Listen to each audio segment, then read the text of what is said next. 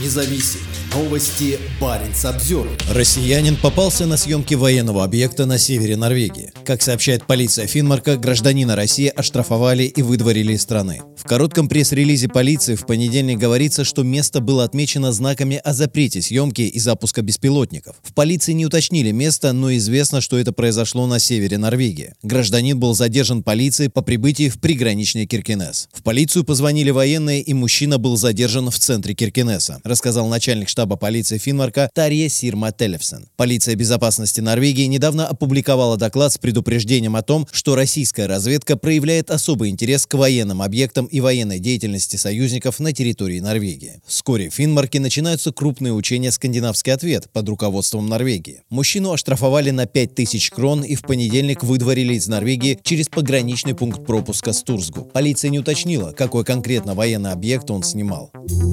Баренц Обзервер.